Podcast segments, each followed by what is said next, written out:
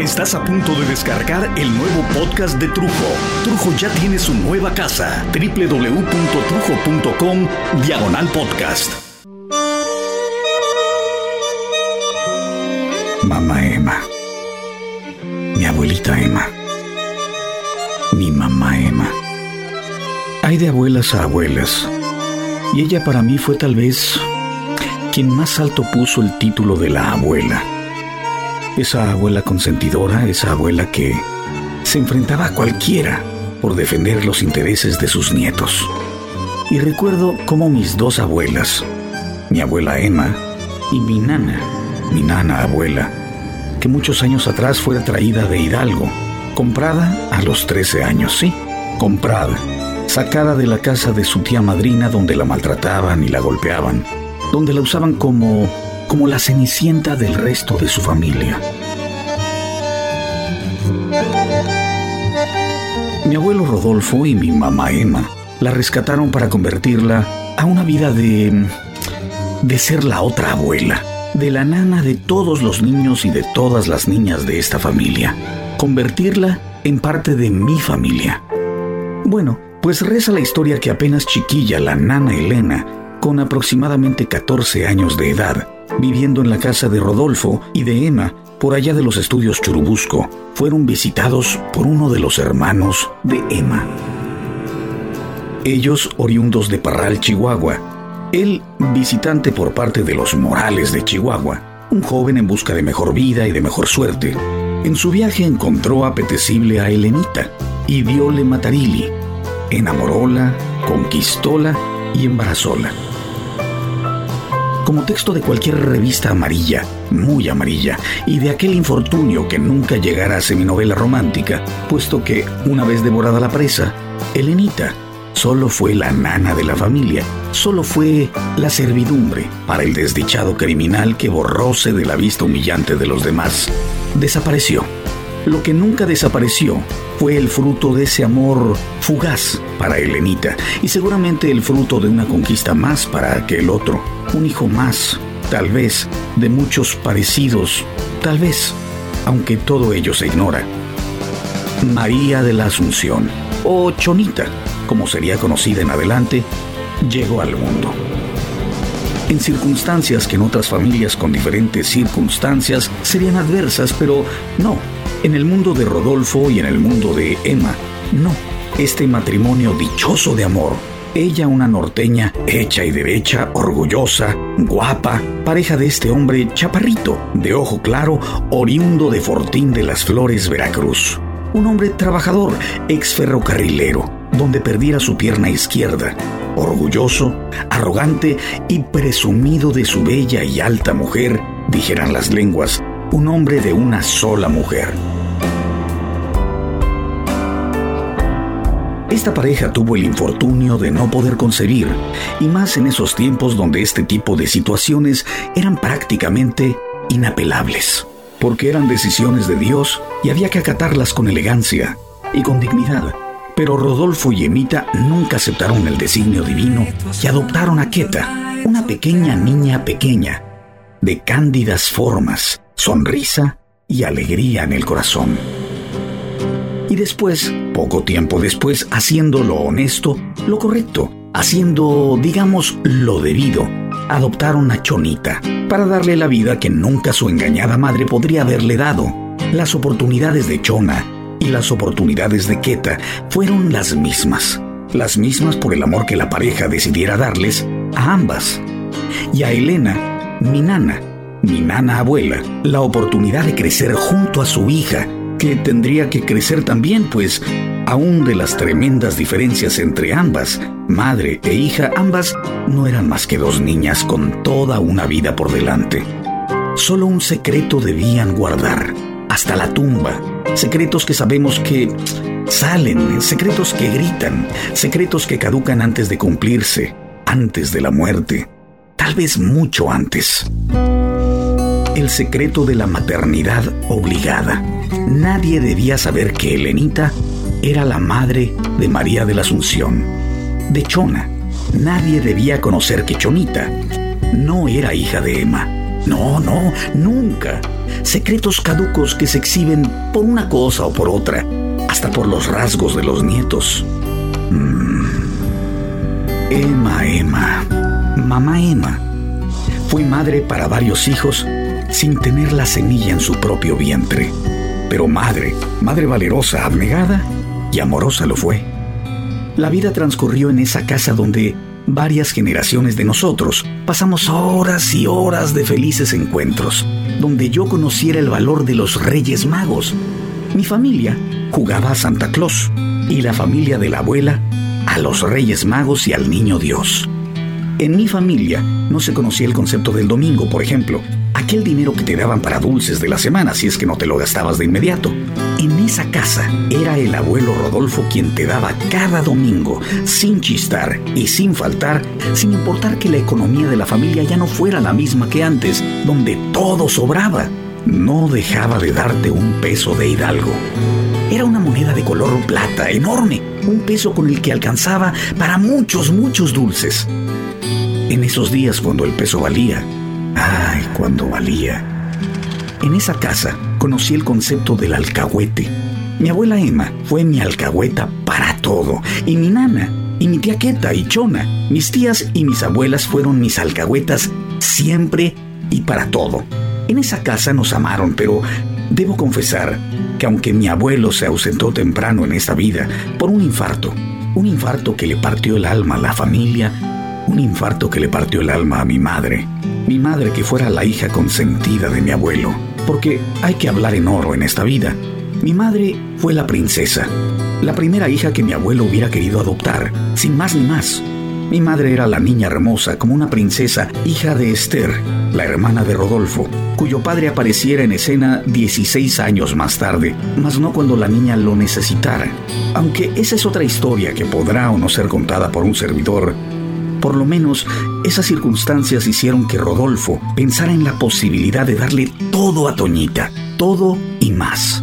Pero Esther fue una madre trabajadora y abnegada, muy digna y jamás dejó de su lado a su pequeña niña, una niña de caireles y de sonrisa angelicales, haciendo que Rodolfo en lugar de padre fungiera el papel del tío muy cercano de la nena, o más bien que se fuera de este mundo con la expresión en el alma y la conciencia muy tranquila de dejar a sus dos hijas, Keta y Chona, y a Toñita, que lo amara como si fuera su propio padre, o más aún. Así quedaría la escena con solo cuatro mujeres. Emma, la madre, mi abuela. Elena, mi nanita, nana de Toñita, nana de Queta, nana de Chona, nana de su propia hija, y un secreto hacia la tumba. Pasó el tiempo y recibí regalos, papachos, besos en esa casa.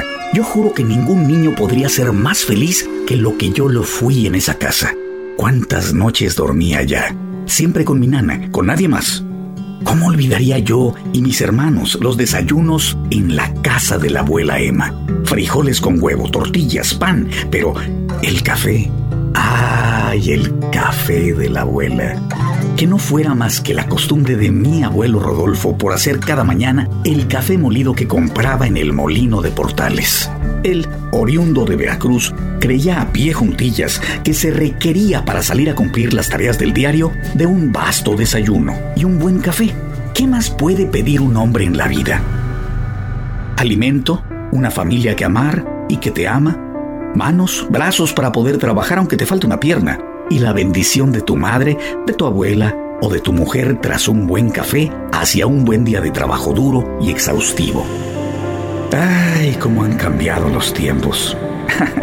El olor de café en esa cocina, ah, me ha cambiado muchos días de mi vida convirtiendo mis problemas en soluciones. Esa cocina donde cargaba energía para enfrentar la vida, tras el amor de mis viejitas. Primero fue Elena, mi nana, que una noche tras muchos años de su diabetes y de su corazón cansado, y muchas generaciones de ser la nana de las niñas, y ser la nana de su hija, y ser la nana de los hijos de las hijas, que incluso pudo ver a mis hijos y los de mis hermanas, y ser nana de ellos y cargarlos y besarlos, ver a mi viejita, cambiar sus pañales, a mis niños como un regalo de Dios, y darles la papilla y el biberón, y ver a mi viejita siendo la nana abuela de sus verdaderas nietas. Y recuerdo cuando alguna de estas nietas le contestaba mal, como una niña grosera le contesta a su sirvienta, y yo no poder contenerme y decir severamente, ya como un adulto frente a las niñas, ah, ah, ah, ah, no sea grosera, a la nanita se le habla con respeto y con amor. Y la abuela, manteniendo hasta la tumba su secreto, solo daba gracias a Dios por tener a su hija y a sus nietas cerca, cerquititita del corazón. Pero una noche, como un pajarito, se nos fue. Se despidió arropadita en su ropita del diario, con su eterno suéter y su carita. Ay, su carita. Y entonces quedaron Emma, mi mamá Emma, mi tía Queta y Chona. Yo fui el consentido de niño, lo admito. Bueno, lo presumo y recuerdo la colección de muñequitos del mercado que fui haciendo por tantos regalos que me hiciera mi nana. Esos luchadores tiesos de plástico, y el Batman y el Robin y los soldados, una bolsa, un costal lleno de ellos y de canicas. Todos regalos de ellas, sobre todo de mi nana. Y un día, cometiendo un error de esos que cometemos los padres sin querer, eh, sin querer herir, pero hiriendo, mi padre decidió que yo ya no era tan chiquito para estar jugando con muñequitos y me tiró a mis 11 años de edad mi costal con muñecos. Y me rompió el alma.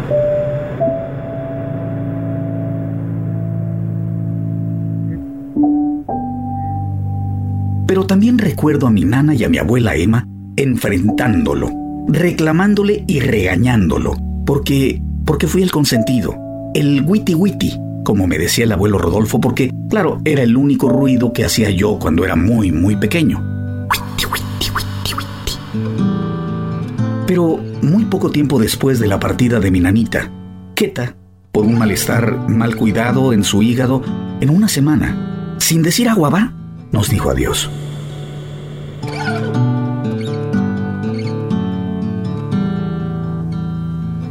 La verdadera compañera de Emma, mi mamá Emma, la hija que la paseara por todos lados, que la llevara de fiesta, la hija que le compró su ropita, la hija que la hiciera sentir madre siempre. Keta, mi tía Keta, la dejaría sola en esa cocina, sin Elena y sin Keta. Y entonces Emma comenzó a envejecer. Y en pocos meses comenzó a perder su memoria y se volvió muy viejita y bajó de peso como una pasita. Solo quedaban en esa casa Emma, mi mamá Emma y Chona. Chona con toda su familia, las nietas solteras, con el hijo anticipado, el marido Juan, sí, el, el, que tiene una amante, y usaron el dinero de los seguros de Queta para comprar una cosa y otra y gastar y gastar, y pusieron a Emma, mi mamá Emma, en una orilla donde no estorbara.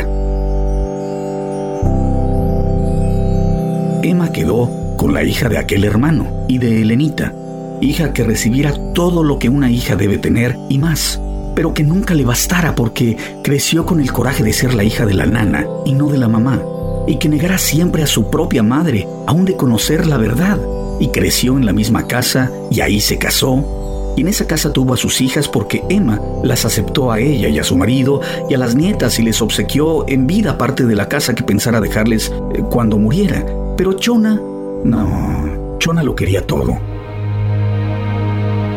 lo quería todo y lo quería mucho antes. Y dejó morir a su madre sin decirle madre.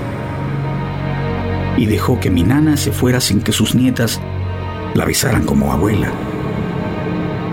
Y hoy, Emma, Emma se fue a una cocinita que Dios le tenía lista desde hace rato, donde están Elenita, mi nana, Keta, lista para salir a trabajar a sus escuelas, donde será la maestra de muchos niños y niñas que se van al cielo antes de tiempo.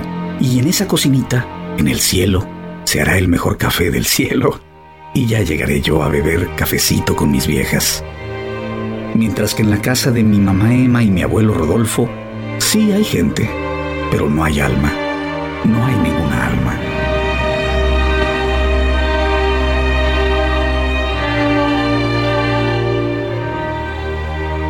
Yo fui el consentido de mi abuelita Emma. Y como tal, la amé con todo mi corazón. Descansa en paz, mi viejita. Siempre estuviste en mi alma y en mi mente. Descansa ya. Descansa en paz.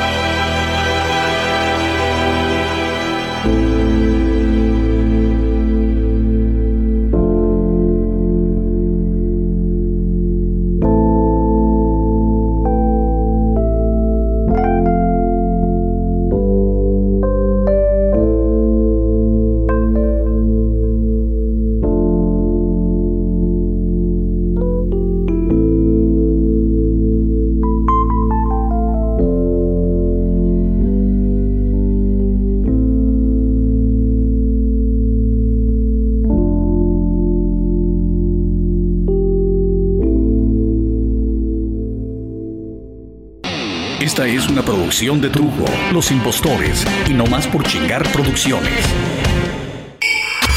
607. Arquitectura en audio. 607. Estudio.